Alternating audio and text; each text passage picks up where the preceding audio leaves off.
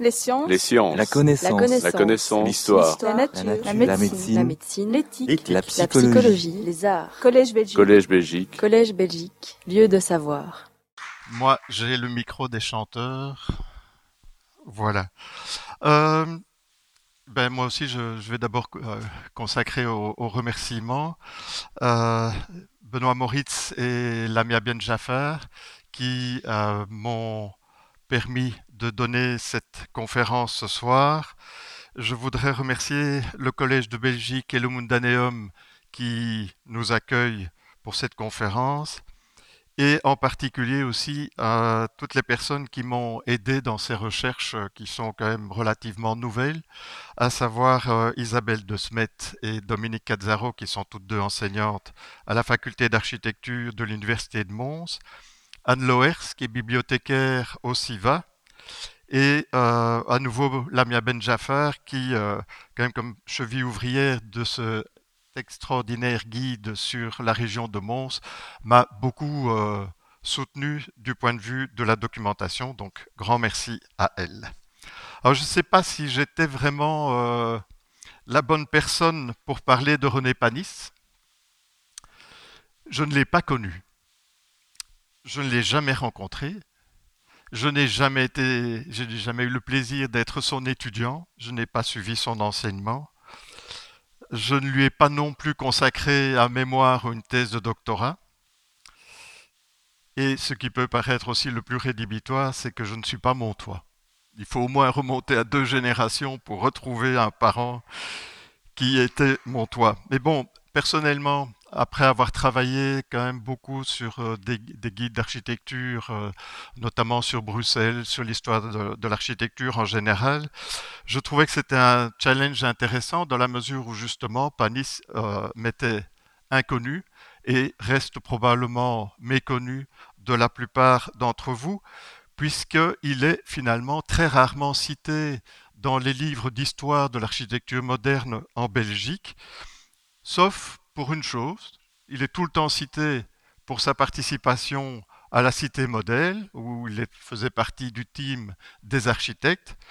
Mais comme tous les historiens de l'architecture en Belgique ont toujours considéré que c'était Renat Braham qui en était le chef d'orchestre et l'auteur du plan retenu finalement, bah, ils ne sont jamais manifestement préoccupés de voir qu'est-ce que Panis avait fait d'autre à cet échelon-là. Et donc, à part euh, à Mons, où, grâce à son enseignement notamment, il a été euh, relativement connu, grâce à quelques publications dont certaines de ses œuvres ont eu la chance d'être l'objet, et depuis l'apparition du guide de Mons, effectivement, il commence à être un petit peu connu.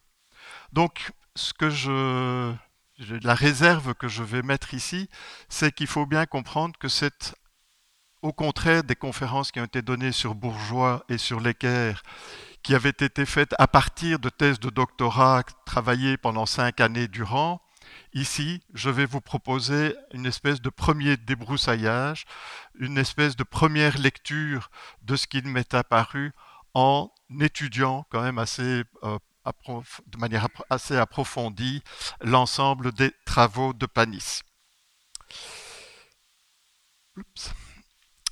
C'est que il y, a il y, a beaucoup de matière euh, à disserter quand on parle de René Panis. Il faut se rendre compte que René Panis, il est né en 1910. Il a été diplômé architecte de Saint-Luc-Mons en 1932.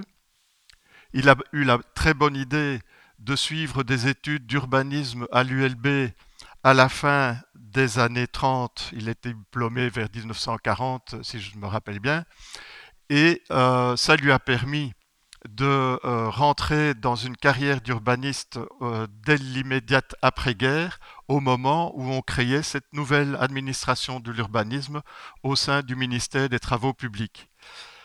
Et en plus de ça, non seulement il a été donc, il a mené une carrière d'architecte, après la guerre 40, il va mener une carrière d'urbaniste et de conseiller en urbanisme auprès des administrations, mais en plus, il va très tôt obtenir une charge d'enseignement à l'Académie royale des beaux-arts de Mons, et dès, essentiellement en architecture, mais dans les années 50, il va créer la section urbanisme. Finalement, il va faire toute sa carrière là aussi, et je crois qu'il arrête dans les années 70 de travailler. Donc ce, ce monsieur Panis, il a eu quasiment trois carrières en parallèle, et à voir ce qu'il a fait, je pense qu'il devait travailler à temps plein dans chacune de ces matières. Je ne sais pas comment il a fait. Mais ça veut dire aussi que euh, pour moi, je ne pouvais pas tout faire non plus, fatalement, surtout en une heure, une heure et quart. Donc, personnellement, pour cette conférence, j'ai laissé tomber complètement l'enseignement parce que je n'avais jamais eu de contact avec lui. Euh, c'est difficile de travailler à partir d'informations de seconde main. Et il a, pas, il a laissé des archives, euh, point de vue enseignement, des syllabus et des choses comme ça. Mais c'est, ça prend beaucoup de temps d'essayer de déchiffrer quelles étaient ses intentions réelles. Je ne me suis pas beaucoup préoccupé non plus de tout son travail de conseiller en urbanisme, tout son travail en relation avec les plans régionaux d'urbanisme parce que c'est une matière qui est là vraiment ardue et franchement pas très sexy pour une conférence euh, qui est censée le, présenter. Donc je me suis limité euh, cette fois-ci au domaine de l'architecture. Et là encore, j'ai dû faire pas mal, euh, j'ai dû restreindre mes prétentions. Pourtant, on ne peut pas dire que Panis a eu une très grosse production architecturale. Je crois qu'on on lui doit tout au plus une quarantaine de projets. Sur cette quarantaine de projets, il y en a une bonne dizaine qui ne furent jamais réalisés, et d'autres le furent en association ou même abandonnés en cours de route à ses associés. Je pense notamment à l'école gardienne de Framerie, qui a été continuée par Dupuis et d'autres associés. Par contre, si cette production est relativement réduite, en même temps, si on la prend sur le long terme de sa carrière, je dirais que c'est quand même une, euh, une production qui est relativement protéiforme. À savoir qu'on le voit passer dans les années 30 de ses maisons art déco pour terminer sa carrière vers les années 70 avec le tripostal de Mons il y a évidemment entre ces deux réalisations une distance assez conséquente. Il faut se rendre compte à ce niveau-là que Panis, il n'est pas seul dans ce cas, mais Panis ne joue pas l'autoréférentialité. Panis, c'est un architecte dont l'architecture semble en permanence évoluer. Il est à la fois Imprégné par l'air du temps, la manière dont les conceptions architecturales évoluent, il suit l'actualité, c'est manifestement un homme qui est très cultivé, mais son œuvre, de ce fait aussi, est marquée par un certain éclectisme. À chaque nouveau programme, à chaque nouvelle contextualisation, à chaque nouvelle époque, il va apporter des solutions qui sont relativement différentes. On peut imaginer que pour un critique d'architecture, le travail est plus difficile de tisser un fil rouge dans ces cas-là que quand vous vous retrouvez face aux œuvres de Brahms ou même de Dupuis, dans lesquelles vous trouvez des constances euh, plus évidentes. Ceci dit, avec euh, mon opiniâtreté à vouloir opérer des classements, j'ai fini par distinguer, me semble-t-il, trois périodes dans l'architecture de Panis. Je vais les illustrer sans trop m'y attarder, en pointant de ci de là une œuvre que je trouvais particulièrement emblématique de la période considérée. Et vous verrez que après cette euh, première euh, mise euh, en valeur de l'ensemble de ces travaux, je vais plutôt m'orienter sur deux travaux particuliers qui m'ont particulièrement enthousiasmé, c'était la reconstruction de Saint-Guilain et à partir de là, je vous tisserai une petite histoire du développement de ces lotissements qui vont s'achever notamment avec euh, la cité du Bois de Mons et la cité de la Cour à Ouam. Dans ces trois périodes d'activité architecturale de Panis, je dirais donc qu'il y a d'abord le panis qui se cherche, le panis qui vient d'être formé, le panis qui est jeune. Ce n'est pas, euh, il ne se lance pas dans la carrière, je dirais, euh, ni comme un bourgeois, ni comme euh, les membres du groupe L'équerre. Un bourgeois à 25 ans, au moment où Panis fait ses admirables petites maisons pour la bourgeoisie Dion, bourgeois à l'époque, eh bien, il gagne son ticket d'entrée au Siam en sortant la cité moderne à, à Berkem-Sainte-Agathe, et ça le propulse immédiatement euh, dans le cénacle des grands architectes internationaux, et son, sa renommée, elle, tient surtout finalement à ça, il a été euh, propulsé directement en avant. Euh, si on prend les membres du groupe Lecker, à 25 ans, ils sortaient la revue d'avant-garde des militantes de, qui portent le, même nom, hein, et ils se sont fait connaître très fort par euh, leur euh, euh, activisme, si je puis dire, en matière d'avant-garde architecturale. Donc Panis, c'est un architecte qui fait de l'architecture essentiellement dans une première décennie pour une clientèle qui suit à l'époque la mode de cette architecture art déco je ne vais pas m'étendre très longtemps là-dessus. Pourquoi? Parce que c'est à la fois très bien fait.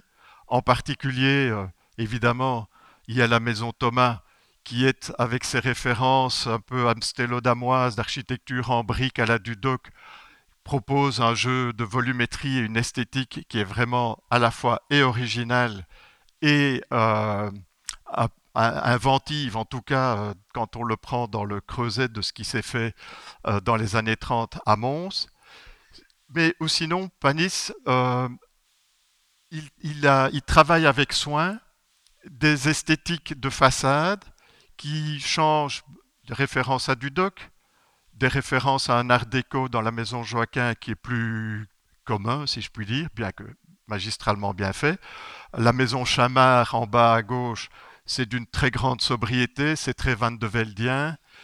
Euh, mais ce sont des architectures qui sont, enfin des, façades qui sont quelque part mises sur des plans qui sont, il faut le reconnaître, assez conventionnels. Même dans la maison Thomas, on a affaire quasiment à trois pièces en enfilade sur lequel on a accolé sur le côté un grand escalier.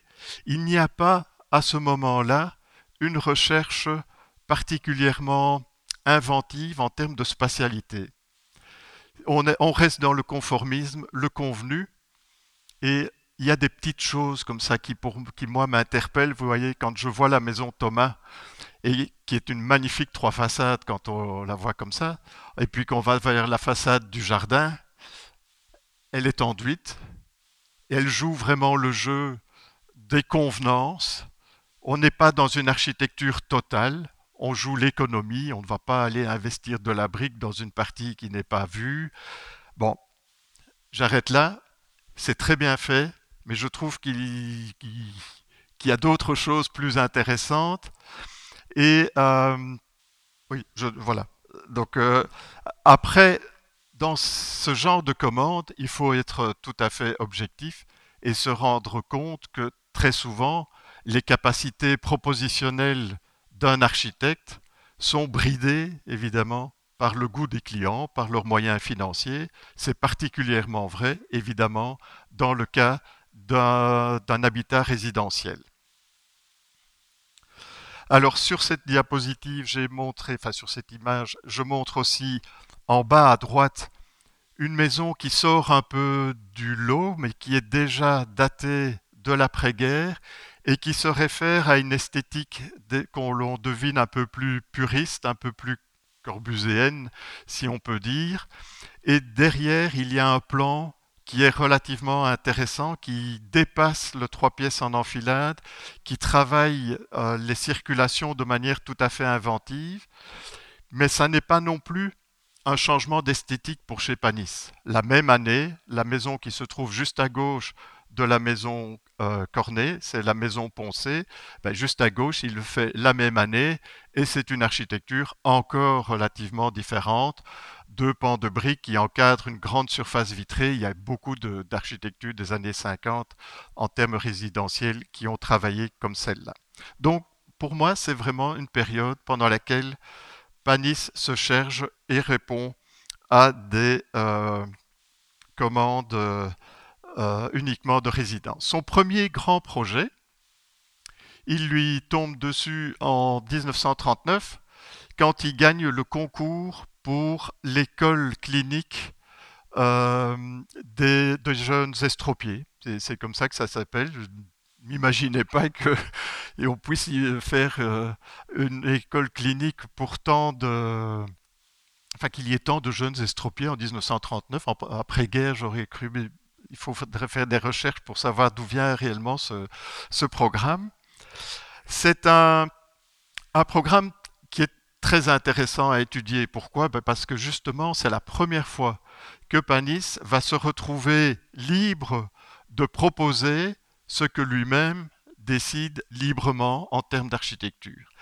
Et pour répondre à ce programme d'école de, jeunes estropiés, il va chercher une référence notamment dans la, fameuse école de plein air qui a été construite par Baudouin et Lotz, qui sont deux architectes français, à Suresnes, près de Paris, au début des années 30. C'était à l'époque considéré comme un modèle du genre parce que c'est une architecture euh, de type pavillonnaire, euh, qui était entièrement, des petits pavillons qui étaient entièrement vitrés, qui pouvaient s'ouvrir complètement à la nature. Vous envoyez des illustrations, les trois images superposées, tout à fait à la droite de l'image. Et de facto, quand euh, j'ai fait la, la, relation entre les deux, je ne l'ai pas inventé au succès de mon pouce, dans les archives de Panis, il a conservé un article très élogieux qui date des années 30 et qu'il a annoté, manifestement ça l'avait marqué. Et on le voit d'ailleurs sur l'image, la photographie qui se trouve au milieu en bas. C'est une... Je ne sais pas si ça, marche ça. Voilà, ici. Vous voyez qu'il a récupéré notamment ces grands châssis qui vont permettre d'ouvrir les classes vers le, vers le soleil, vers la nature, vers la lumière. Mais si on regarde bien, effectivement, il y a des traits de modernité. Il adhère à ces, principes de plein air, d'hygiène, de lumière, de soleil. D'ailleurs, les ailes, les ailes, on va y arriver. Vous voyez ici, il y a les deux ailes qui contiennent ici les chambres pour les garçons et là les chambres pour les filles vous voyez bien que la manière dont ces ailes sont composées, elles sont mises en place de manière symétrique par rapport à un axe de symétrie qui est matérialisé par un ancien hôtel de maître qui était sur le site. Il met ses bâtiments à gauche, à droite, de manière parallèle, mais il y a un petit hiatus, il y a une petite ambivalence, on pourrait dire qu'il fait du à la fois comme Venturi, c'est que ces ailes, elles sont toutes les deux orientées vers le sud-est, une fois vers la cour pour les filles, une fois vers le jardin pour les garçons. Et donc, on gagne d'un côté cette organisation vers la lumière et le soleil, de l'autre, on perd le statut euh, réel de ces cours que l'on a dans un schéma euh, habituellement académique, puisque l'unité de lieu ne fonctionne pas. Les filles tournent le, enfin, l'aile des filles s'ouvre face à une aile des garçons fermée. Il n'y a pas de symétrie dans la cour. Il reste très marqué par euh, ces, attaches, si je veux dire, cette formation académique. Et c'est quelque chose qui va rester quand même un certain temps chez Panis. Donc il faut, quand on regarde son œuvre, effectivement, je pense, à, oui, euh, apprendre à, retrouver des logiques à travers les plans. Je ne connais pas le personnage, je regarde l'architecture et j'essaye d'en tirer un certain nombre de conclusions. Cette formation académique qui le marque à l'époque va encore le marquer euh, jusque quasiment à la fin des années 40. Et euh, on le voit évidemment très bien avec un élément du patrimoine montois qui a été euh, démoli il n'y a pas très longtemps, qui est la gare de Mons. Mais donc la gare de Mons est un, élément du patrimoine architectural montois qui a certainement fort marqué la silhouette de la ville euh, en fait, euh, Panis reprend l'allure générale de la gare 19e qui était à cet endroit-là et il change l'esthétique de la gare qui continue à former ce côté de la place Léopold.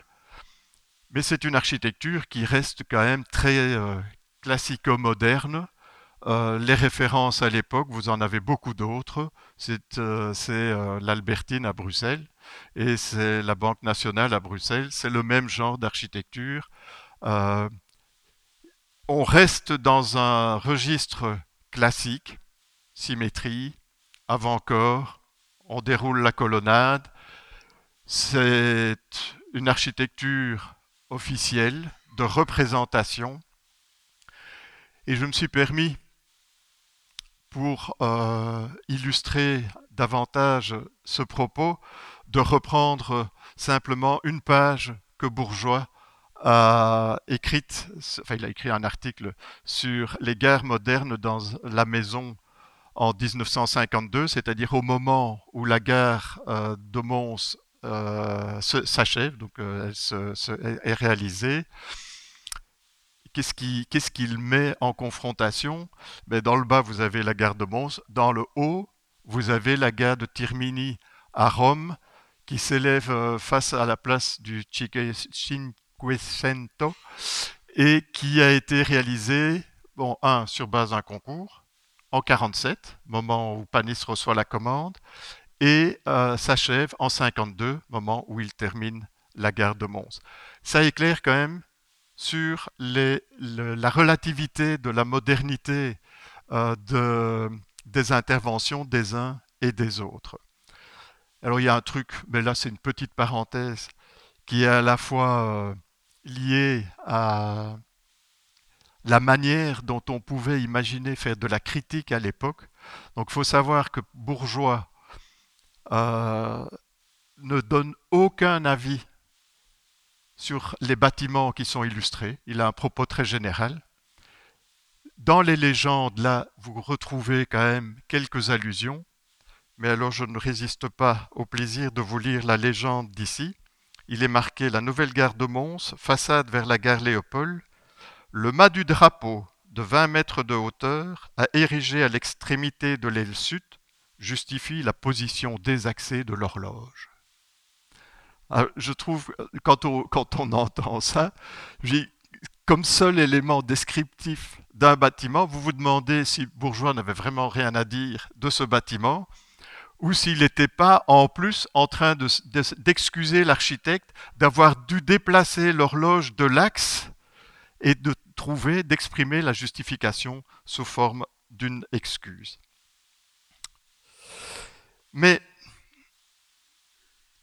j'ai l'air de critiquer Panis, je vais quand même euh, venir à son secours, si je puis dire, avec euh, un avant-projet qui, je pense, est relativement peu connu. Du moins, euh, je, n'en ai retrouvé la trace que dans un article que Panis conserve dans ses archives. Et puis j'en ai retrouvé la trace grâce à Freddy Gallet, qui m'a passé une, un, ouvrage dans lequel euh, on en parlait. Et ça, c'est le projet initial de la gare de Mons par Panis avec au centre un avant-corps, euh, bon, c'est la salle des pas perdus. Au-dessus de l'entrée, vous avez une immense sculpture en bas-relief ajouré qui amène la lumière euh, à l'intérieur de la salle des pas perdus, qui, euh, une sculpture en hommage au doudou montois. À gauche et à droite, on a deux grandes baies vitrées qui ouvrent d'un côté sur la billetterie, de l'autre sur euh, euh, la cafétéria, et puis seulement commençait son architecture de colonnade. C'est évidemment un projet qui est plus intéressant, en tout cas plus original, euh, plus contrasté dans son travail. On, a peu d'exemples euh, d'architecture où on a des, des sculptures de cette taille-là. Et comme vous le savez probablement, puisque vous êtes tous de Mons et que vous avez tous vécu la guerre de Mons de l'intérieur, eh bien, on sait que toute cette ces interventions artistiques, finalement, sont elles aussi rentrées à l'intérieur du hall. Et euh, je crois que c'était Jacques Donne s'est retrouvé à pouvoir faire les, euh, peindre le, haut de la salle des pas perdus sans plus. Et à droite, nous avons, euh, pour dire que la critique, elle était déjà présente à l'époque, c'est rigolo de voir que l'avant-projet de Gare de Mons de Panis, a servi à un groupe des euh, surréalistes. Euh, donc ce sont des, artistes montois regroupés au sein du groupe Haute Nuit, qui était proche du mouvement surréaliste révolutionnaire, qui va utiliser l'avant-projet de Panis pour dire, pour condamner en quelque sorte le projet que Panis va devoir faire. Pourquoi je dis devoir faire? Ben Parce que le projet qu'il présente là va être refusé par la SNCB et donc, euh, à moins de perdre la commande, il était obligé effectivement de mettre de l'eau dans son vin et de sortir ce projet-là. Néanmoins, des projets de nature plus académique, plus convenus, euh, vous en avez encore euh, d'autres qui sortent dans les années 40. Euh, Juste après-guerre, là en haut, vous voyez un projet qu'il fait de sa propre initiative, un projet de centre intellectuel qu'il prévoyait de construire sur le boulevard qui passe devant la gare de Mons, mais sur le côté, dans une zone qui avait été apparemment affectée par la guerre. Et il propose de réunir là tout le musée des beaux-arts, euh, l'Académie des beaux-arts, euh, des musées, etc., dans un grand centre intellectuel qui, évidemment, comme vous le savez, ne s'est pas réalisé, mais dont on voit bien aussi le caractère mixte au niveau de l'expression entre une composition de type classique et une architecture qui, par certains côtés, nous rappelle les interventions de, Steinen, qui, à l'époque, fait un travail proche de Le Corbusier. Ce classicisme, on le retrouve, mais un peu différemment traité, probablement parce que c'est en association avec Jacques Dupuis qu'il le fait, dans l'hôtel communal de Framery, et puis on le trouve aussi dans le centre de physique nucléaire, non pas le projet qu'éventuellement vous connaissez qui se trouve rue Brisselot, mais dans euh, un projet, dans une mouture qui était prévue pour la rue de Houdin, où la faculté polytechnique avait des bâtiments, et où Panis va nous proposer ce type d'architecture qui se trouve donc en bas à droite de l'image et que je vous propose de garder en mémoire quand on abordera la suite de sa carrière. Alors je me suis amusé à faire un grand saut. Pourquoi? Parce que je vous ai dit que je voyais en gros trois périodes dans la carrière de Panis. D'abord, la période d'un Panis qui se cherche, dans les années 30-40, où on le voit encore marqué par une architecture plus convenue. Euh, je dirais on, a l'impression que Panis est entre guillemets encore un peu coincé dans sa formation euh, académique et n'a pas encore réussi à se lâcher pleinement. D'ailleurs, je ne suis pas le seul à le dire, j'ai vu que Renat Bram disait la même chose. Il dit, à 50 ans, comme le Corbusier, c'est déjà pas mal, Panis arrive à maturité et se délie l'imagination. En effet, donc, je pense qu'il y a une période caractéristique de son travail qui se situe dans les années 60-70. C'est, je dirais, la période du panis qui s'est trouvé ou qui s'est perdu, mais ça c'est vraiment selon le point de vue que l'on porte sur l'architecture de cette époque. C'est une appréciation qui est relativement personnelle, mais qui montre un panis qui est devenu clairement adepte du fonctionnalisme et qu'il euh, le travaille avec énormément de talent. C'est-à-dire qu'il a bien compris les règles de cette euh, architecture. En l'occurrence, on se retrouve là avec le home des étudiants de la, de la faculté polytechnique qui est construit en 62 la première aile que l'on voit sur l'image. La deuxième aile n'est arrivée que dans euh, les années 67. Brahms y voyait une des œuvres maîtresses de Panis, qu'il trouvait être une merveilleuse synthèse entre une solution fonctionnelle et une résolution constructive osée. Il faut savoir que dès le départ, euh, Panis et les ingénieurs de la faculté qui le suivent dans ce projet décident de construire ce bâtiment en briques, ce qui n'est évidemment ce qui n'est pas une évidence quand il s'agit de développer un bâtiment qui, qui fait une douzaine d'étages et qui serait uniquement tenu par des refends en briques. Il faut évidemment que ça soit vachement bien calibré pour que ça soit bien droit. Ils le font pour des raisons d'acoustique et de recherche. Veulent développer un plan qui a une masse relativement euh, importante. Donc c'est osé sur le plan technique. Et sur le plan fonctionnel, eh bien, comment est-ce qu'il euh, traite son bâtiment? Vous le voyez un peu dans les plans euh, en haut à gauche et surtout dans le plan du milieu. C'est un home pour étudiants. L'élément de base, le module de base, c'est une chambre. On répète 300 fois cette chambre. Et l'autre euh, élément particulier, c'est que pour éviter qu'il n'y ait du bruit dans les couloirs, donc ça, ça fait partie de l'argumentaire, pour éviter qu'il y ait du bruit dans les couloirs, on va détacher les circulations verticales dans un nœud central entre les deux euh, ailes que vous voyez là. On va faire en sorte que les ascenseurs arrivent tous les deux étages et puis ils desservent par demi-niveau d'escalier les différents couloirs des chambres. Et c'est aussi assez fonctionnel comme réaction. À l'endroit où on, on débouche des ascenseurs, évidemment, il y a plus de gens à l'endroit où on débouche des ascenseurs qu'au bout du couloir où il n'y en a plus qu'un qui accède à sa chambre en principe. Donc, il donne une forme qui est euh, qui a aussi l'avantage, donc qui a une panse en quelque sorte, qui est, qui est enflée, agrandie euh, au centre et puis amoindrie aux extrémités.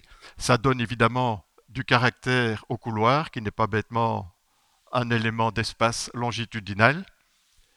Mais surtout, qu'est-ce que ça va donner? C'est que ça va se traduire évidemment par le décalage systématique des modules en façade et l'expression de la façade qui est effectivement assez intéressante et assez logique euh, d'un point de vue fonctionnaliste, eh toute cette expression, elle vient de la répétition du module de la chambre, du léger décalage des chambres qui est dû à la surépaisseur du couloir à un endroit, et du quadrillage de la structure verticale et des planchers. Et de manière tout aussi naturelle pour un architecte qui a une approche de ce type-là, le restaurant, les halls d'accueil, etc., sont prévus avec une architecture largement vitrée, largement euh, construite en métal et verre, tandis que sur le côté, peut-être qu'on le voyait mieux, oui, sur le côté vers la gauche, vers le mitoyen, il réutilise la brique et le béton pour tenter d'articuler cette base au mitoyen qui est resté en attente après la démolition de la maison qui se trouvait sur ce terrain-là. C'est aussi très fonctionnaliste, à savoir jouer sur les contrastes entre la tour, les chambres, l'horizontale du restaurant en fer et verre pour marquer par contraste la différence de destination des locaux, et puis les bureaux, le logement du concierge et du directeur, avec encore une autre expression pour venir se raccorder aux maisons. Évidemment, on voit aussi, on connaît aussi à ce moment-là euh, un retournement de situation complet dans le rapport que l'architecture entretient avec la ville. On n'est plus dans une architecture de la ville continuée, on est dans une stratégie, je dirais, de rupture, de mise en contraste entre l'ancien qui doit être changé, qui n'a plus d'avenir, et l'expression de cette nouvelle architecture qui entend construire le monde de demain. Il y a de cette perspective dans euh, le travail de Panis. Ce n'est pas un geste isolé, ça, ça ne s'est pas construit. Ça s'appelle la Bonne Maison de Bousanton. C'est un, un, home pour des pensionnaires de l'assistance publique de Mons qui prend, ben on n'a pas d'excellentes images. Ça, fait partie des travaux euh, maintenant que la faculté d'architecture de Mons devrait lancer, c'est d'essayer de remettre en maquette ces différents euh, projets parce que parfois c'est difficile de se les imaginer, notamment dans le contexte dans lequel ils viennent s'établir, à savoir qu'on est dans, un, dans le bas de l'intramuros de, de Mons, rue Le Grand pour ceux qui connaissent bien. Euh, il démolit un certain nombre de, bâtiments et il amène véritablement un vaisseau qui vient se mettre selon les axes cardinaux parfaitement orientés selon la course du Soleil et se met évidemment en contrepoint total par rapport à l'organisation de la ville traditionnelle dont le tissu était fait euh, à cet endroit-là. Et puis, dernière œuvre de Panis que je range dans cette catégorie du Panis qui s'est trouvé, qui s'est affranchi, qui s'est libéré, qui manifestement s'amuse à faire ce qui lui plaît. Il euh, propose, tout à la fin de sa carrière d'architecte, le bâtiment du Tripostal, qui est construit euh, à l'extrémité droite de la gare de Mons euh, vers la place Léopold. Et en fait, au départ, le programme de Panis, c'est le, projet de Panis, c'est de dire on a deux problèmes. Un, il faut reconstruire le tripostal, si possible, à côté de la gare. Deux, il faut franchir les rails. Donc Mons, à ce moment-là, commence à développer ou a commencé déjà à développer, je ne connais pas bien cette vous connaissez mieux que moi, l'urbanisation des terrains qui se trouvent de l'autre côté du chemin de fer. Oui, mais comment est-ce qu'on y arrive? Et donc, comme ni le projet de la passerelle, ni le projet du tripostal n'avancent, probablement en connivence avec le bourgmestre de l'époque de Mons, il va au poste et il dit voilà, on a un projet, on franchit les rails et on vous fait le tripostal. Et c'est un bâtiment euh, quand même assez euh, gigantesque, assez, entre guillemets, enfin aujourd'hui on, pourrait quand même dire agressif, mais en même temps très juste par rapport au projet qu'il entend réaliser. Hein, il fait, il ben, n'y a rien à faire, il faut passer au-dessus des voies, donc il faut faire monter les passants à 9 mètres de haut. Et il faut aussi euh, quand même jouer avec la grande horizontale de la gare de Mons. Et donc voilà, il décide de mettre euh, le, grand volume du tripostal en ligne haute, juste avec l'alignement du, dessous de, ces grands cubes avec le haut de la gare, et tout le dessous est sur de grands pilotis avec des grands jeux d'escalier, de passerelles qui vont pouvoir traverser les rails. Pour Brahms, encore une fois, je pense qu'ils s'entendaient bien sur euh, ces genres de, projets. Le tripostal pour Brahms montre bien une évolution vers une, vers une imagination plus déliée, on ne dira effectivement pas le contraire, il y va carrément. Et puis, entre ces deux périodes, il y a quelque part euh, une troisième période que je considère en fait comme étant une période charnière.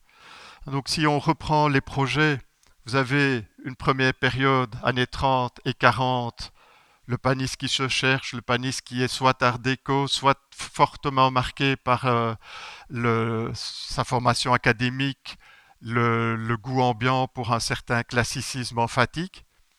Vous avez le panis qui s'est trouvé dans les années 60-70, qui est un panis beaucoup plus fonctionnaliste, beaucoup plus radical dans sa démarche.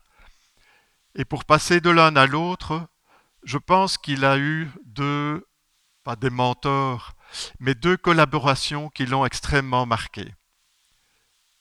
Une de ces collaborations, c'est celle avec Jacques Dupuis, parce que dès la fin des années 40, en 49, lorsque euh, Panis reçoit la commande de l'hôtel de ville de Framery, il doit être probablement un peu fort occupé, et il demande à Jacques Dupuis de travailler pour lui, et Jacques Dupuis sera son chef de projet.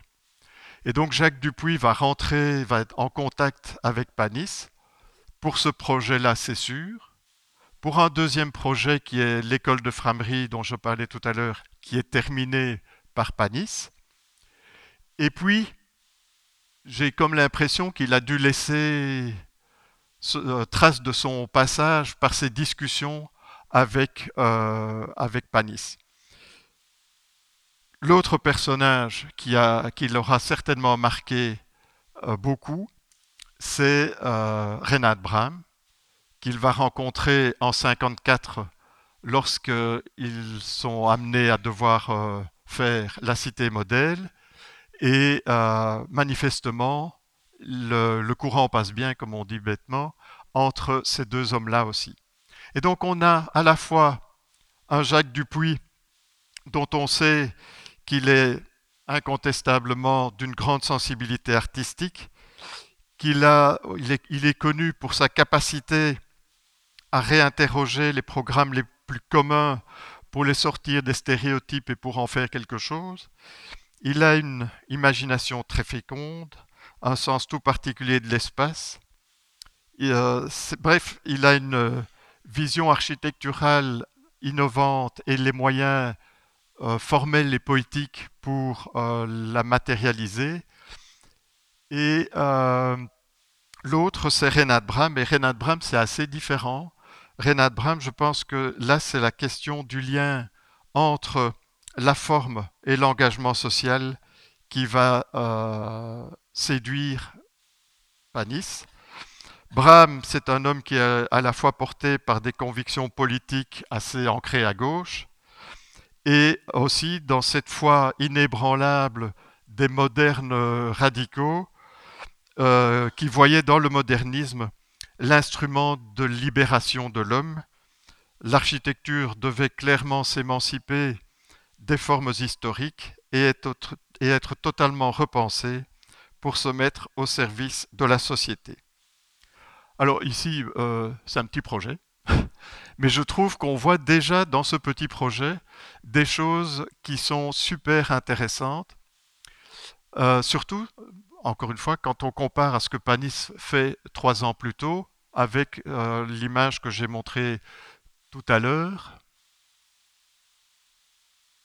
c'était le bâtiment en bas à droite. Quatre ans plus tard, c'est un projet qui est signé de sa main, qui est dessiné de sa main.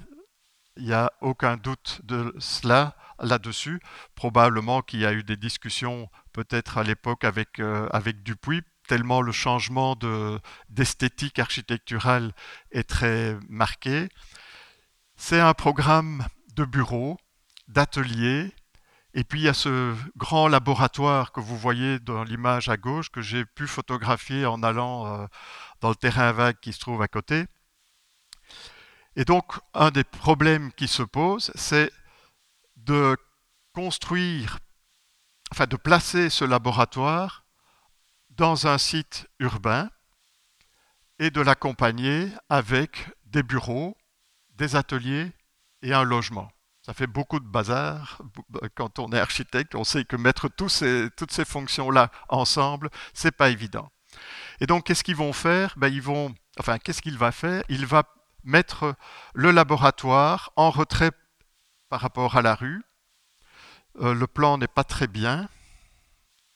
Mais donc, vous voyez la trace du laboratoire ici. Le grand truc, il est là. Devant, il y a une cour que vous voyez sur son flanc gauche là, sur son flanc droit là. Et de part et d'autre, à rue, vous avez les corps de bâtiment. En plaçant le laboratoire en retrait et en créant ce superbe petit auvent triangulaire que l'on voit ici, en fait, quand vous passez dans la rue, il escamote complètement la vision sur le laboratoire. Donc c'est une manière d'intégrer cette masse qui est particulièrement subtile. Ensuite, pour le laboratoire même, il y a deux interventions la seule intervention esthétique qu'il y ait, elle tient aux baies de fenêtres. On a deux bâtiments qui sont des blocs en briques jaunes, géométriques, épurés, pas un seul élément décoratif. Et à l'intérieur de ces deux masses, deux jeux de fenêtres en série assez, assez soignés, tandis que quand on va dans l'intérieur de la cour, c'est beaucoup plus libre, on est euh, finalement dans l'intimité du bâtiment où on peut s'exprimer plus librement, tandis qu'en façade à rue, il y a une certaine retenue. Et puis il y a ce geste euh, architectural que je trouve personnellement d'une extraordinaire élégance, c'est que pour le logement, où il doit mettre une fenêtre euh, de cuisine, une fenêtre de salle de bain, une fenêtre euh, de chambre à coucher et une fenêtre de salon. Si tout ça doit se retrouver en façade à rue, ça fait toujours difficile. Alors il a l'idée de mettre derrière la façade, il met une terrasse, il crée un espace en creux, il y a une terrasse, et pour que cette terrasse ne soit pas fermée par rapport à la rue, il met en place ce très beau motif de fine fente verticale et pour pas qu'on se sente piégé comme derrière les grilles d'une porte de prison, il y a une fenêtre qui permet de regarder vers la rue. C'est un objet finalement euh, très raffiné, je trouve, très, très élégant euh, pour un programme qui n'est pas spécialement euh, très amusant. Enfin, c'est un programme assez terre à terre. Et je trouve que là, il a, réussi finalement à intégrer dans une belle synthèse à la fois des nécessités d'ordre fonctionnel, mais aussi euh, une réalisation esthétique de grande qualité, en tenant compte aussi des données relatives au contexte. Une autre belle réalisation de cette époque, et qui est directement marquée évidemment par son travail avec euh, Dupuis, c'est l'école gardienne de Havre, qui se trouve rue Doyen, qu'il fait en, 1952. J'ai mis chaque fois les collaborateurs sur les, sur les, sur les dias. Vous avez euh, l'axonométrie qui a été dessinée par Panis de cette école. Il faut savoir que euh, à ce moment-là, Panis a déjà fait l'avant-projet d'une autre école avec Dupuis, l'école de Framerie, et que l'école d'Avray reprend en gros les thèmes de cette euh, première école. À savoir, on a un même système pavillonnaire, le bâtiment est coupé en, plusieurs euh, pavillons. Euh, il y a cette même utilisation, soit des obliques pour délimiter les cours, soit des bâtiments qui sont mis en oblique pour dynamiser, animer les espaces. Il y a les sheds en toiture qui permettent d'aller chercher la lumière du sud pour éclairer les classes. Il y a, de manière générale, l'échelle de l'édifice, tout un système de décoration, de couleurs qui euh, est utile pour euh, favoriser les stimulations sensorielles des enfants. Donc il y a véritablement une reconsidération fondamentale de ce que c'est que de ce que doit être une école. Et il faut se rendre compte, parce que c'est évidemment des écoles comme ça, euh, maintenant on en voit beaucoup, hein, ça date de 1952, on est en 2019, mais il faut essayer de se resituer chaque fois dans l'époque et se rappeler euh, les écoles de notre enfance ou les écoles qui ont été réalisées avant ça, qui étaient généralement euh, des reproductions des modèles d'autorité, qui étaient fabriqués avec des classes en série, avec euh, tous les bancs orientés de la même manière vers le prof sur l'estrade, avec euh, la lumière qui vient de gauche parce que tout le monde doit être droitier, avec les fenêtres qui sont hautes parce qu'il ne faut pas qu'on regarde vers l'extérieur.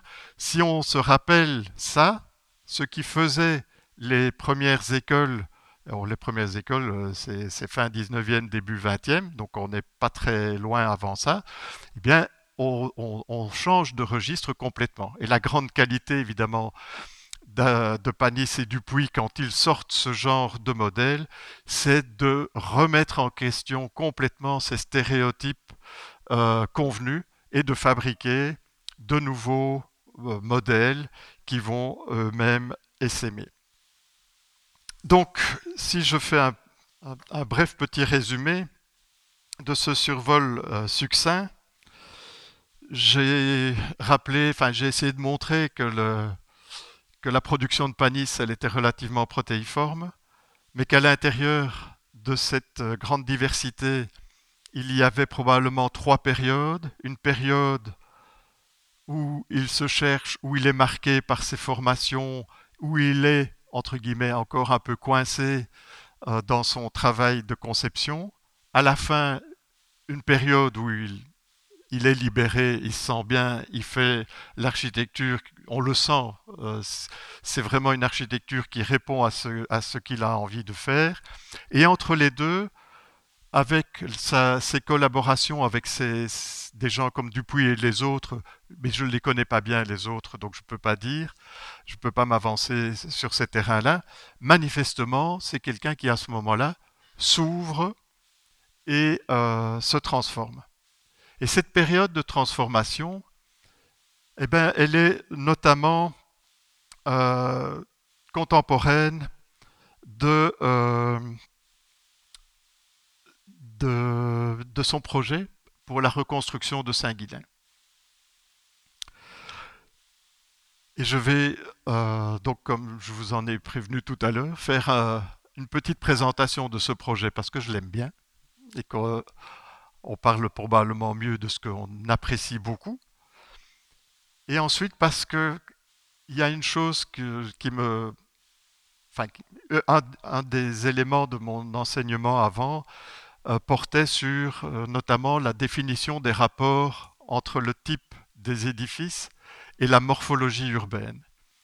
Et j'ai trouvé dans une succession de projets de Panis matière à raccrocher ces clés d'analyse et de découvrir qu'en fait, il y a vraiment des endroits, des moments où Panis a été d'une inventivité, me semble-t-il, remarquable.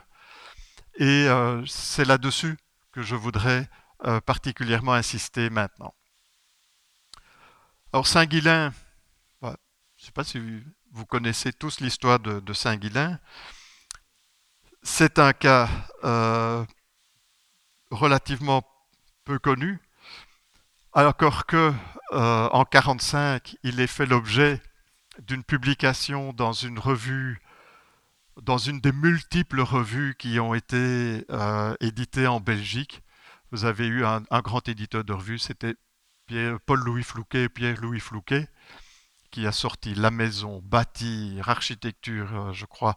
C'est Échantier, c'est toujours le même homme, c'est les éditions Art et Technique. Et là, juste après-guerre, il sent le vent arriver de cette nouvelle attrait pour l'urbanisme et il fait la revue Chantier qui s'intéresse au rapport entre urbanisme architecture.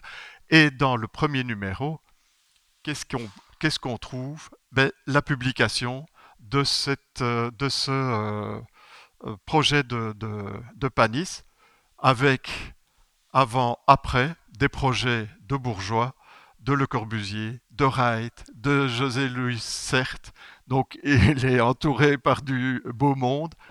C'est dire qu'il il, il, joue euh, quelque part dans la cour des grands à travers euh, ce, numéro. Ce qui est intéressant, notamment dans la reconstruction de Saint-Guilain, c'est que c'est un des seuls exemples qui existent de reconstruction de villes dans l'immédiate après-guerre 40-45. Il y a eu la destruction du centre de Tournai, euh, qui a pris des proportions moins, euh, apparemment moins graves que celles de Saint-Guilain. Et ce qui est ce qui euh, est remarquable selon moi, ça va être le travail de synthèse que euh, Panis va faire entre la résolution beaucoup de strates de contraintes, parce qu'il y a des contraintes à la fois régionales, d'organisation, il y a le canal, il y a le chemin de fer, il y a les grandes routes Mons-Tournai, il y a la haine qui passe par là, qui crée des marécages, donc il y a à la fois des problèmes très techniques sur lesquels je ne vais pas m'étendre parce que ce n'est pas vraiment mon chapitre, mon, ma tasse de thé. Mais à côté de ça, il y a aussi toute une série de euh, décisions à prendre quant à la manière de reconstruire. Et c'est une très belle symbiose entre euh, les théories de l'urbanisme moderne, les SIAM, et le townscape design anglais il y a vraiment une rencontre de ces deux euh, approches que je trouve assez intéressantes à ce niveau-là. Alors, de facto, vous avez ici euh, une photo aérienne pour vous donner une petite idée déjà de la situation. Tous les petits points là que vous voyez, ce sont encore, il y en a encore ici, ce sont en fait les traces du bombardement, c'est les, comment on appelle ça? Les cratères des bombes, merci. Et là, vous avez le, le centre-ville de Saint-Guilain, et vous voyez combien toute cette partie sud, parce qu'il y avait la guerre évidemment ici, a été particulièrement atteinte, y compris la rue commerçante. Il ne reste pas grand-chose. On est déjà en 49, c'est-à-dire que vous voyez apparaître la reconstruction du fameux lotissement dont je parlerai à la fin. Et ici, on a le, euh, non, là, vous avez le début de la reconstruction d'une des écoles de bourgeois.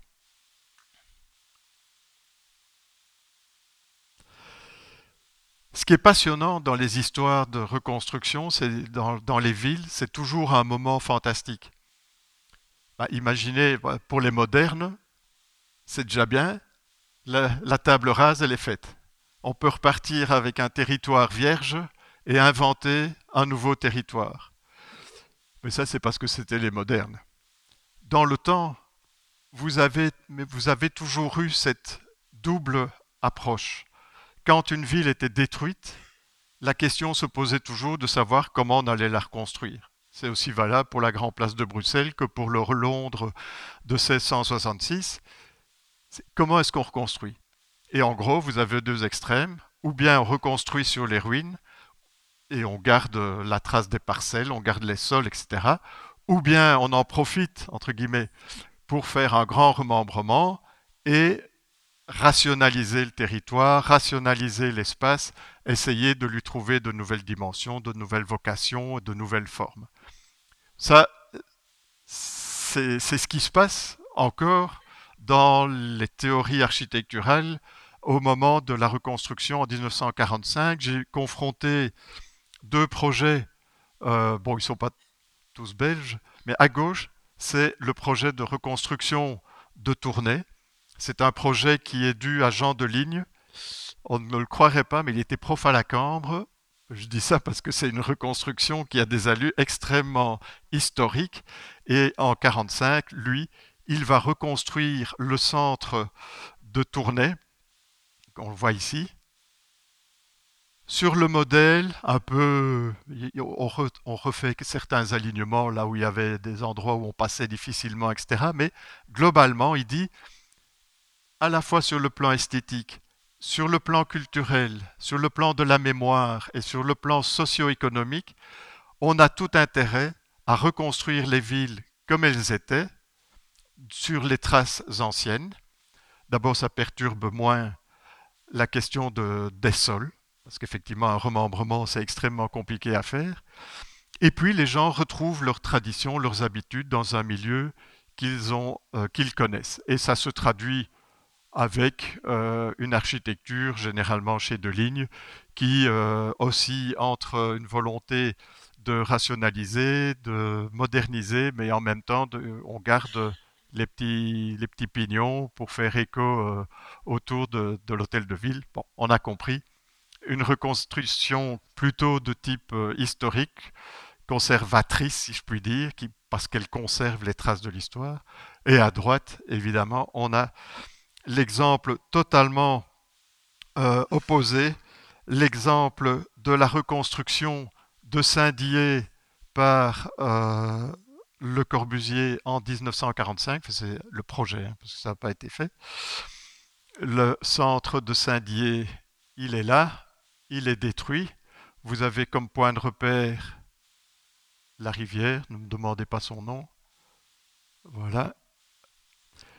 On a donc aussi un point de repère là avec ce bâtiment qui est conservé. Donc à la place de tout ça qui est rasé, il vient développer un projet qui est un projet typique euh, de euh, l'urbanisme des Siam, avec euh, des, bâtiments élevés qui sont érigés dans un espace relativement dégagé et qui amènent à, toutes ces inversions que l'on connaît relativement bien aujourd'hui, hein, que l'inversion du passage de l'îlot à la barre, donc là où il y avait des îlots, comme ça, on détruit ça et on met à la place une petite barre de logement.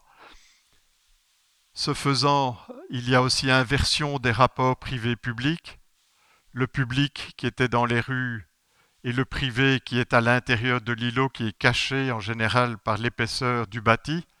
Dans cette architecture, tout est public. Et puis l'inversion des formes de l'espace. Dans la ville traditionnelle, les espaces sont, on va dire, positifs. Site parlait des espaces convexes qui étaient bien refermés, euh, concaves, pardon, qui étaient bien euh, refermés sur eux-mêmes, qui fabriquaient des formes clairement définies. Ici, ben, l'espace, c'est ce qui reste quand on a déposé les bâtiments, c'est l'espace continu et euh, diffus de l'urbanisme moderne. Donc on est dans des confrontations qui vont très loin dans les stratégies de reconstruction puisqu'elles affectent vraiment fondamentalement la nature de l'espace des villes. Et Panis va essayer, à mon avis, de, comme il fait souvent, euh, c'est pas un radical, donc il va essayer de prendre ce qui lui semble plus intéressant des deux côtés pour avancer dans un projet de reconstruction euh, qui lui est relativement propre et originel. Euh, S'y amusé à reprendre dans sa bibliothèque, vous trouvez, donc on n'invente pas, Panis, il connaît par cœur la charte d'Athènes, il a la première, une des premières versions, elle est annotée de sa main. Il a fait des petits résumés pour ses étudiants sur les grands principes à respecter quand on fait un projet d'urbanisme. Donc c'est vraiment une de ses mamelles, si je puis dire. L'autre, c'est il a plein de livres sur le townscape design qui viennent d'Angleterre, qui eux-mêmes se rattachent à des traditions comme euh, celle de, la ville pensée par euh, Camille Ossite. Donc euh, il, a, il a vraiment dans sa bibliothèque, euh, il s'est cultivé et il a ces deux sources de référence. Alors je vais essayer d'aller un tout petit peu plus vite pour vous présenter directement le, projet tel qu'il le met en forme pour essayer d'attirer votre attention sur ses qualités. vous avez en haut de l'image ça, c'est le, centre-ville de euh, Saint-Guilain. l'ancien hôtel de ville où il y a actuellement l'office du tourisme, où j'ai été chercher un plan de Saint-Guilain pour essayer de m'y retrouver. En un, c'est l'hôtel de ville. Là, il y avait l'église avant. Là, elle est venue se mettre là après, si je me rappelle bien. Et toute cette partie-là, c'est la partie qui a été fortement euh, détériorée par euh, les bombardements. Cette partie ici étant une partie qui était euh, peu urbanisée parce que vous avez là le tracé de la Haine. Et la Haine, c'est une rivière qui déborde et qui rendait le terrain complètement marécageux. Donc il a fallu en plus assainir et drainer ce terrain. Mais ça, c'est un problème qui est plus technique. Alors, qu'est-ce qu'il va faire? Ben, La première chose qu'il va faire, c'est détourner toute la circulation qui passait par le centre-ville avant. Il va la détourner sur le côté. Vous en avez encore des traces aujourd'hui, bien que je pense que ce qui, a été fait n'est pas tout à fait la même chose. Mais vous voyez ici, la gare est là.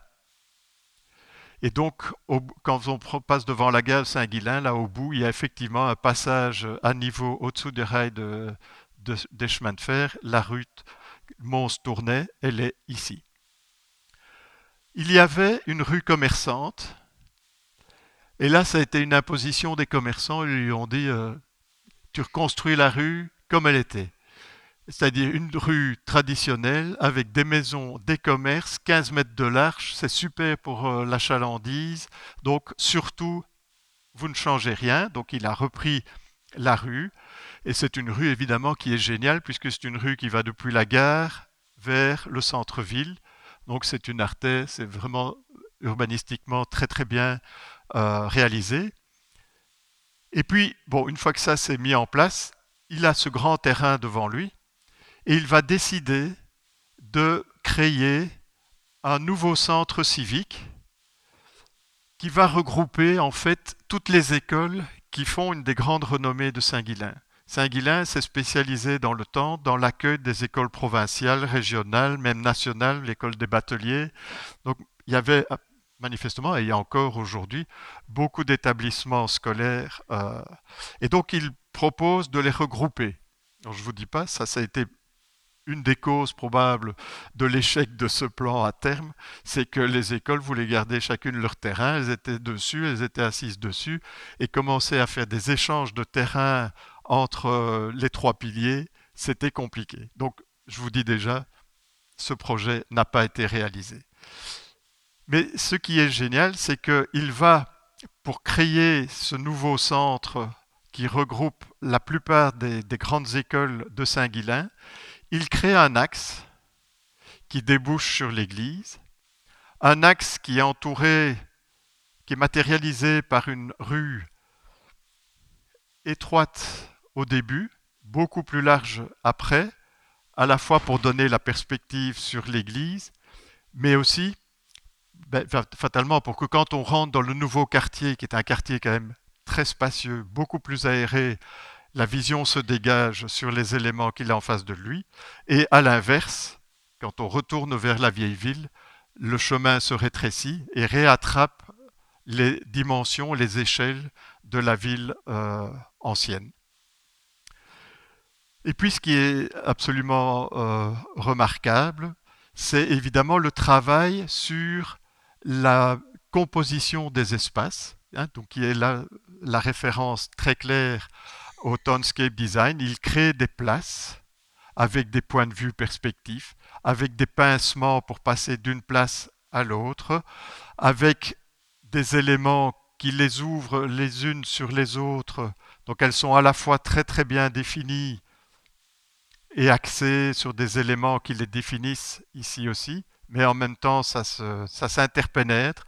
Donc c'est vraiment très très subtil comme agencement, et pourtant c'est fait avec ces barres dont je parlais tout à l'heure, c'est-à-dire que il prend les écoles et puis les plans d'une école, ça se comment dire, ça se déforme un peu comme, euh, comme on veut. Hein. Et il ces écoles, ces plans d'école qu'il va déformer pour créer non pas comme dans l'architecture, dans l'urbanisme moderne radical, des barres parallèles tout orientées de la même manière, mais il les déforme pour recréer une spatialité qui renvoie à la spatialité de la ville traditionnelle.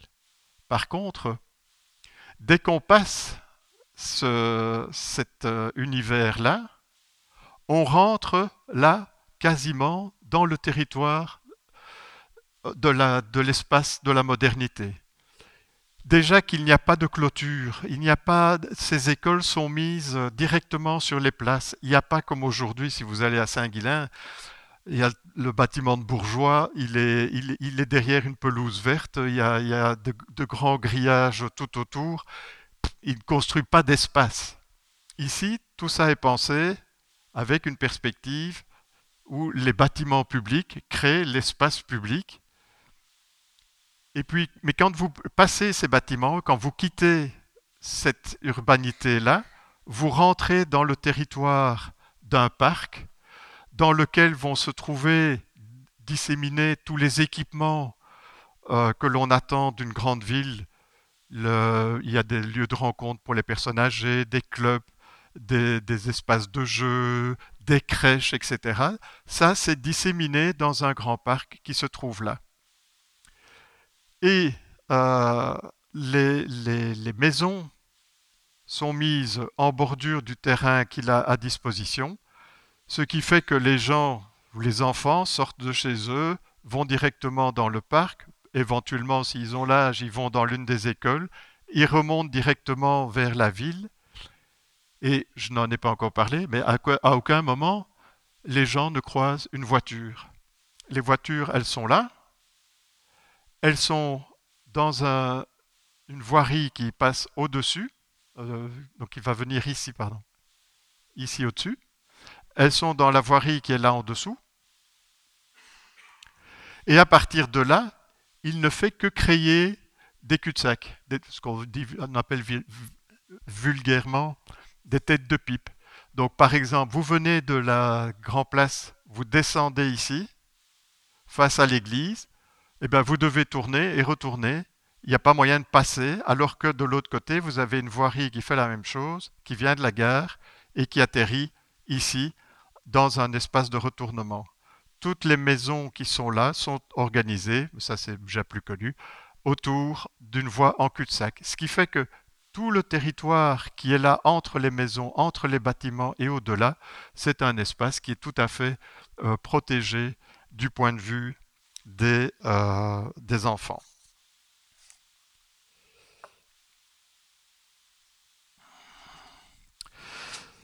Donc je trouve que c'est un, un, travail qui est vraiment intéressant, encore une fois, parce que Panis va essayer manifestement de mettre ensemble deux approches euh, et, ça fonctionne euh, relativement bien. Bon, il n'a pas réussi à faire passer son plan. Euh, il y a eu à la fois manifestement des, gros problèmes au niveau du remembrement euh, qui était nécessaire pour pouvoir le faire passer. Et quand vous allez sur place aujourd'hui, je me demandais si j'allais vraiment parler de ça aujourd'hui, parce que le résultat, mais en fait qui n'est pas l'application de ce plan-là vraiment, euh, était assez désastreux, assez désolant. À la place de l'église, vous avez une piscine. Vous passez autour, c'est un gros bloc euh, en béton. c'est pas très intéressant. Mais ça me permet aussi donc de glisser maintenant vers la question du lotissement. Ça va Vous avez encore euh, la patience? Oui Il y a eu une longue introduction et on a commencé un quart d'heure en retard. Hein.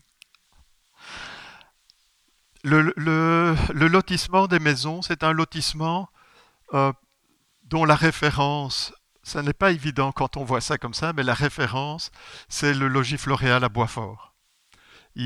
à l'époque, quand il sort ce projet, euh, il est exposé à la maison communale et le bourgmestre qui le présente invite la population à prendre l'autobus et aller visiter le logis floréal pour essayer de s'imaginer l'image que pourrait créer euh, le lotissement que Panis euh, est en train de, de réaliser. Alors, c'est quoi? Qu'est-ce qu'il a comme particularité? C'est un schéma à ce niveau-ci, à ce stade-ci, qui reste très spécifique à ce qu'on trouve dans les cités-jardins. Vous avez une voie continue, des voies en cul-de-sac, qui sont en fait des voies de desserte locales. Les maisons sont alignées le long des rues, mais avec des décalages, parce que comme c'est toutes des maisons les mêmes, ben, ça va donner de la variété que de les disposer avec des, alignements qui, sont modifiés. Donc on, sort du caractère, pour ceux qui les connaissent, rigide de l'urbanisme radical des, des, cités-jardins allemandes où toutes les, les barres de maisons sont alignées les unes comme les autres, les uns regardant le jardin des autres, c'est très systématique. Ici, c'est euh, le côté euh, paysager qu'on retrouve effectivement au logis floréal, à savoir deux, trois types de bâtiments, mais pour amener de la variété, on change la manière dont les implantations sont faites. Et au-delà des maisons, eh bien, on a un territoire, il y a des petits jardins, et au-delà, on a un espace collectif euh, qui permet euh, aux riverains d'avoir des terrains de jeu, euh, des espaces extérieurs. La, spécificité de la résolution du, problème de, de l'assèchement du lieu, c'est qu'il y a les rues qui sont bien plus hautes que les intérieurs d'îlots, et l'eau s'écoule vers l'intérieur d'îlot où il est repris par un drain et ramené vers la haine. Aujourd'hui, j'imagine que c'est repris vers des, collecteurs. C'est ce qui explique en fait les plans avec euh, ce qu'on appelait euh, dans les années 50 un split level où il y avait un décalage de demi-niveau. Et les plans, bon, c'est des plans, euh, plans type relativement conventionnels pour l'époque. Donc on retient cette mise en forme du lotissement. Petit détour par euh, la cité modèle en 1958, où la photo de présentation de tous les acteurs, M. Panis est ici. Ils posent tous devant euh, la maquette du projet définitif de la cité modèle. Alors, deux, trois mots de, recontextualisation pour ceux qui ne connaissent pas très bien la, question, c'est que le projet de la cité modèle, il a, il a pris naissance en même temps que surgissait l'idée de faire l'exposition universelle de Bruxelles 1958. Bon, ils ne sont jamais arrivés à faire la cité modèle pour 1958, mais ils ont exposé en tout cas les maquettes et tout le reste. Mais c'était l'objectif. L'objectif, c'était de montrer que la Belgique était à la pointe en matière de logement social et d'urbanisme moderne à travers des réalisations comme vous avez euh, eu souvent en Allemagne des expositions d'architecture qui étaient des expositions grandeur nature. Le Siedlung de 1927 euh, à Stuttgart, c'est des expositions grandeur nature. Et bien ici, on voulait montrer au monde entier qui venait visiter l'Expo 58 ce que devrait être l'idéal d'une cité moderne d'habitation sociale, d'où son nom de cité modèle. Euh, vous avez eu trois cités qui étaient prévues à l'époque.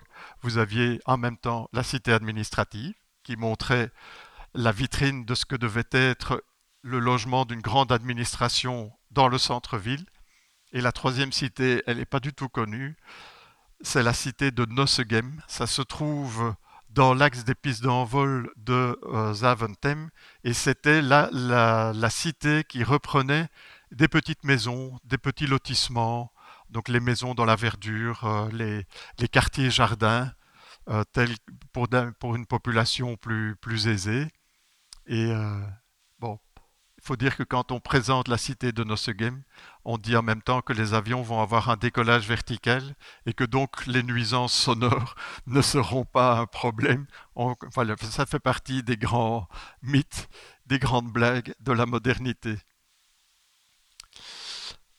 Si je fais ce détour euh, par euh, la cité modèle, c'est pour deux raisons. La première, c'est quand même pour recontextualiser un tout petit peu, de nouveau, la situation du logement euh, ouvrier, euh, du logement euh, populaire en Belgique dans les années 50. parce que là aussi, on a du mal parfois, quand on est dans les nouvelles générations, de, de voir l'intérêt parfois de, ces cités, de ces nouveaux quartiers jardins qui sont construits par Panis ou par plein d'autres architectes dans les années 50. Vous avez ici un ensemble de photographies, d'un reportage photographique de la situation du logement en Mons-Borinage. C'est fait entre 1949 et 1954. C'est dans les archives de Panis qui était un des conseillers en urbanisme de l'intercommunal qui s'est occupé de faire cette enquête. Et c'était tellement désastreux que son ami Cyril Krapp, qui lui envoie le dossier, l'envoie comme un dossier secret confidentiel en disant à ne pas montrer s'il te plaît. Mais c'est effectivement, enfin, les, personnes plus, âgées euh, se rappellent ou ont déjà vu des expositions qui relatent cette situation. Mais entre 1933, le moment où Henri Stork et Joris Evans font leur film Misère au borinage, et 54, il n'y a quasiment pas de différence. Un des grands problèmes, enfin les deux problèmes, c'est qu'il n'y a pas eu d'investissement, notamment du fait de la guerre, dans le logement des classes les plus défavorisées. Et puis après la guerre, on a cette politique d'immigration de main-d'œuvre pour laquelle euh, oui, on a signé les contrats avec euh, des pays étrangers pour faire venir de la main-d'œuvre pour les charbonnages, mais on n'avait pas encore euh, réalisé qu'il allait falloir loger ces personnes. On connaît le problème. Bref, c'est une situation assez désastreuse et on comprend alors, face à, ce genre de, situation, l'importance de l'investissement quand même du secteur public dans les années 50 dans la résolution de ces questions. Et on comprend aussi pourquoi les réponses vont être orientées vers la standardisation et les économies d'échelle en construisant des ensembles, ce qui fait que généralement le modèle des quartiers jardins va être euh, euh, promu parce qu'il véhicule avec lui en plus des qualités reconnues à l'époque d'un cadre de vie accueillant, l'hygiène, la verdure, l'ensoleillement, etc., etc. Donc il faut connaître, se rappeler ce contexte pour pouvoir apprécier le travail qui, se fait. Alors ça, c'est le, c'est pas un scoop, mais quand même, dans les archives de Panis, il y a une série de grands plans qui sont tous dessinés à la main et qui ne sont pas datés. Certains sont signés. Et euh, je suis bodeur que les, les, architectes du team qui ont fait un espèce de brainstorming collectif euh, pour savoir quelle solution ils allaient finalement adopter pour la mise en la disposition, la distribution des immeubles sur le site. Vous avez la référence de ce qui a été construit en haut. C'est finalement le projet de Renat Bram qui va être fabriqué et qui ne se départit pas de, de cette grande... il avait des gestes très volontaires, donc le grand alignement du building là, en contraste avec les trois verticaux et les maisons qui sont pop, pop, pop alignées très régulièrement à angle droit. Panis, et c'est absolument certain que c'est un plan qui lui revient, eh bien Panis, il vient avec une euh, solution qui est euh, assez intéressante. Euh, vous la voyez dans, dans le bas.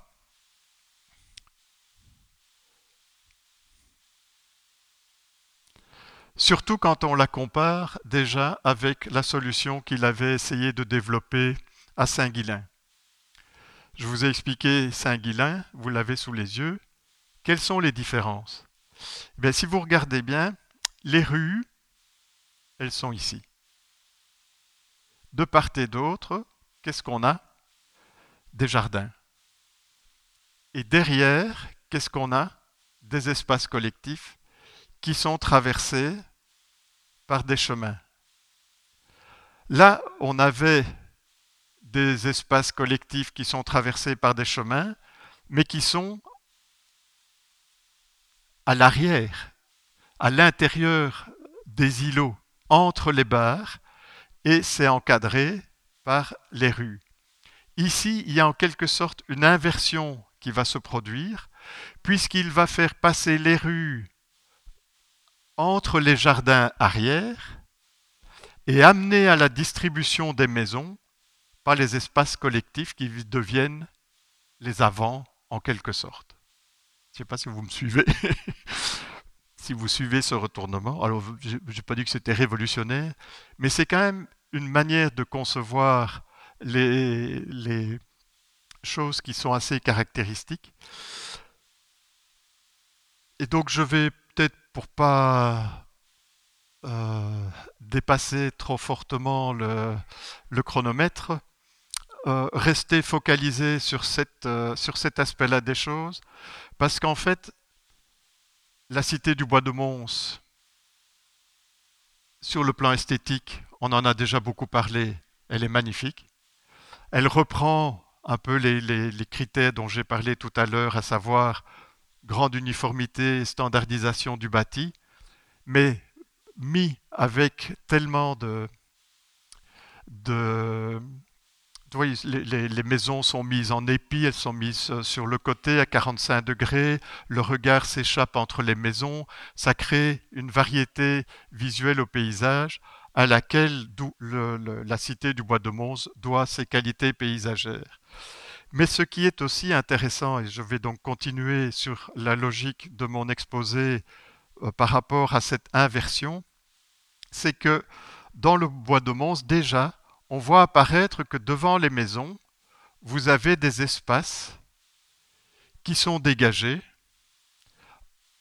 avec la rue qui passe là. Donc la rue passe là, espace dégagé, maison. D'habitude, qu'est-ce qu'il y a entre la rue et les maisons? Il y a les jardins devant. Là, il supprime les jardins devant et la pelouse ou le traitement euh, paysager, il va jusqu'au pied des maisons et de temps en temps, il est traversé par des chemins. Donc on a une ouverture qui se crée euh, déjà au niveau du regard et on voit apparaître aussi, par exemple à l'endroit où il y a la place, un chemin piéton, il n'y a plus de bagnole qui passe là, c'est le chemin piéton, et on rentre directement dans les maisons.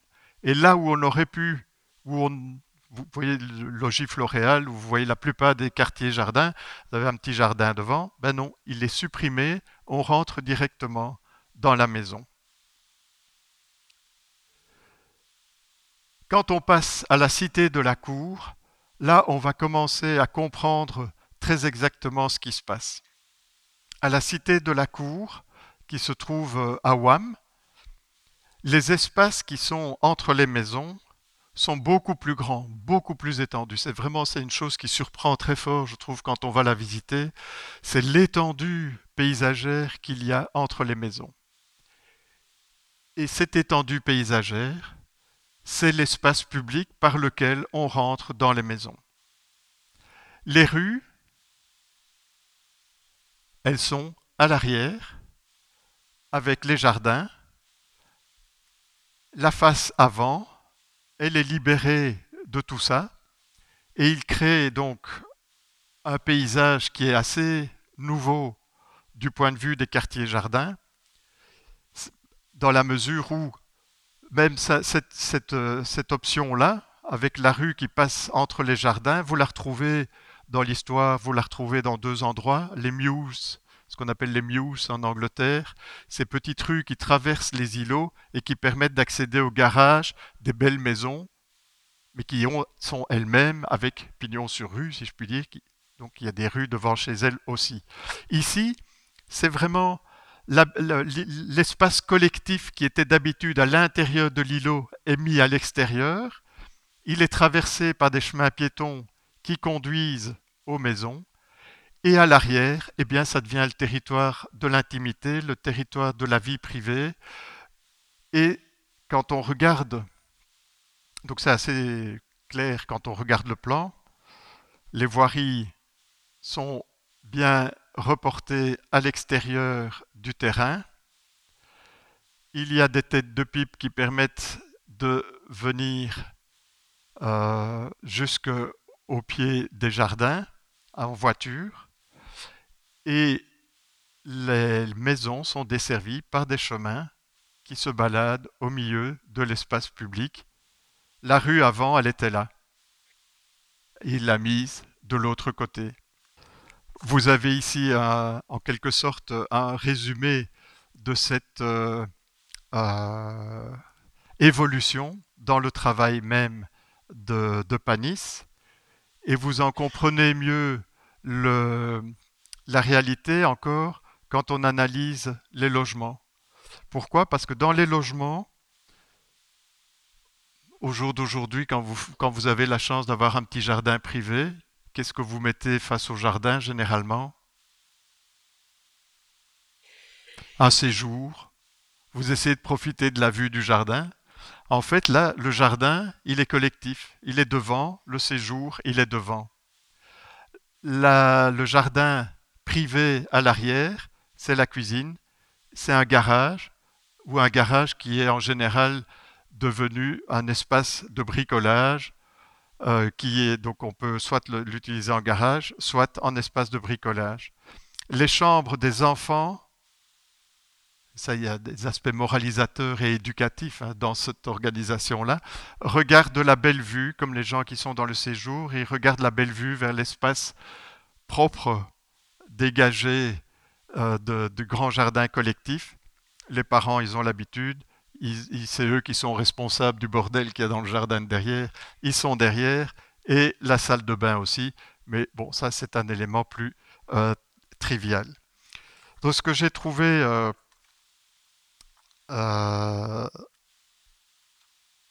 intéressant, je, perds mes pages.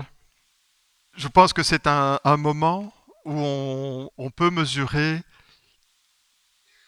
quels étaient, les intérêts réels de Panis quand il fait de l'architecture. Je crois qu'ici, il montre bien, en n'allant pas rechercher des plans types, des, choses stéréotypées, il est en train de repenser au type de population qui vont venir habiter dans ces cités sociales et il, euh, il étudie une nouvelle relation à l'espace public qui se matérialise même jusque dans la nouvelle organisation de ces plans de logement. C'est quelque chose que j'ai fort apprécié parce que c'est un, moment où il s'interroge vraiment sur la manière de vivre des gens et il essaye de trouver le moyen de répondre à ces, euh, à cette, euh, ces aspirations. Et j'ai trouvé notamment l'écho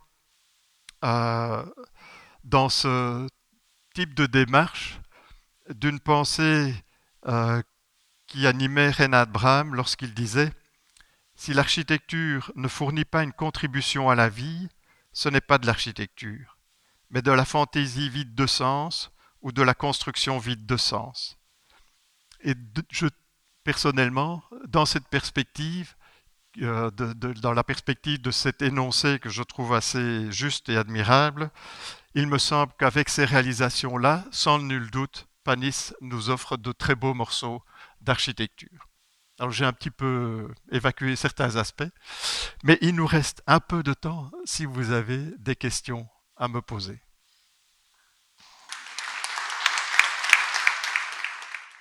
Les sciences.